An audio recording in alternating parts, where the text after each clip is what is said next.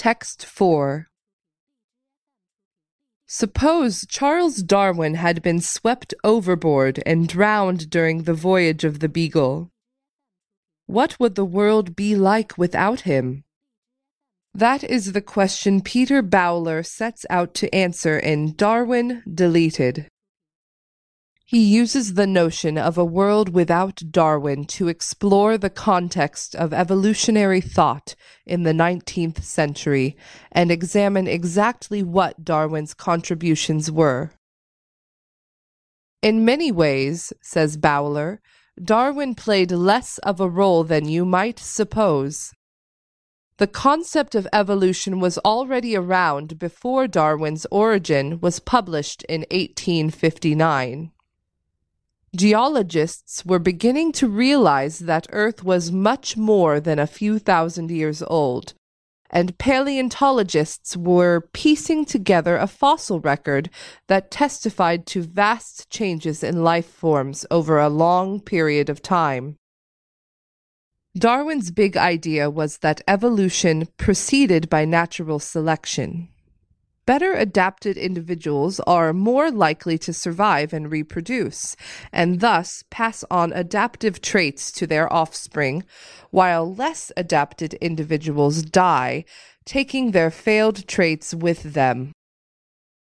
Others, notably Alfred Russel Wallace, came up with a similar idea at about the same time, but only Darwin's book attracted wide attention. That concept, with its emphasis on struggle, competition, and the relentless elimination out of failures, was a bombshell. How could a merciful God permit such violence, such wastefulness?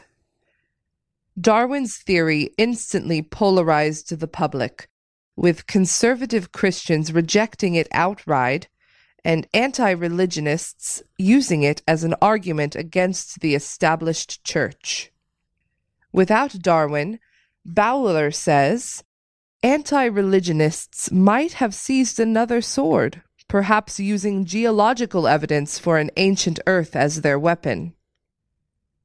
Modern opponents may argue that Darwinism laid the foundation for societal amorality resulting in two world wars and the Nazi atrocities.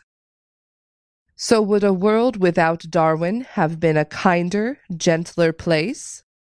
Not likely, says Bowler, who shows that the factors underlying the horrors of the past century or so, such as racism or imperialism, existed long before Darwin.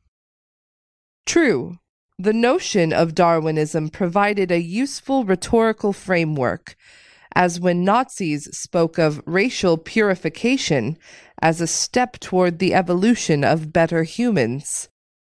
But without Darwin, they could easily have turned to another metaphor, says Bowler, such as the need to excise a cancer from society. All this is fascinating and should have made a lively book. But Bowler is so elaborate on his historical detail, so careful to explore every angle of each point he makes, that he often leaves the reader unsure where he is going. Even so, the book is worth the effort. Bowler concludes that where Darwin really mattered was in timing. Here, ironically, the shock of his book and the polarization it caused may have delayed the acceptance of evolution. The great man was ahead of his time, and science may have paid a price for that.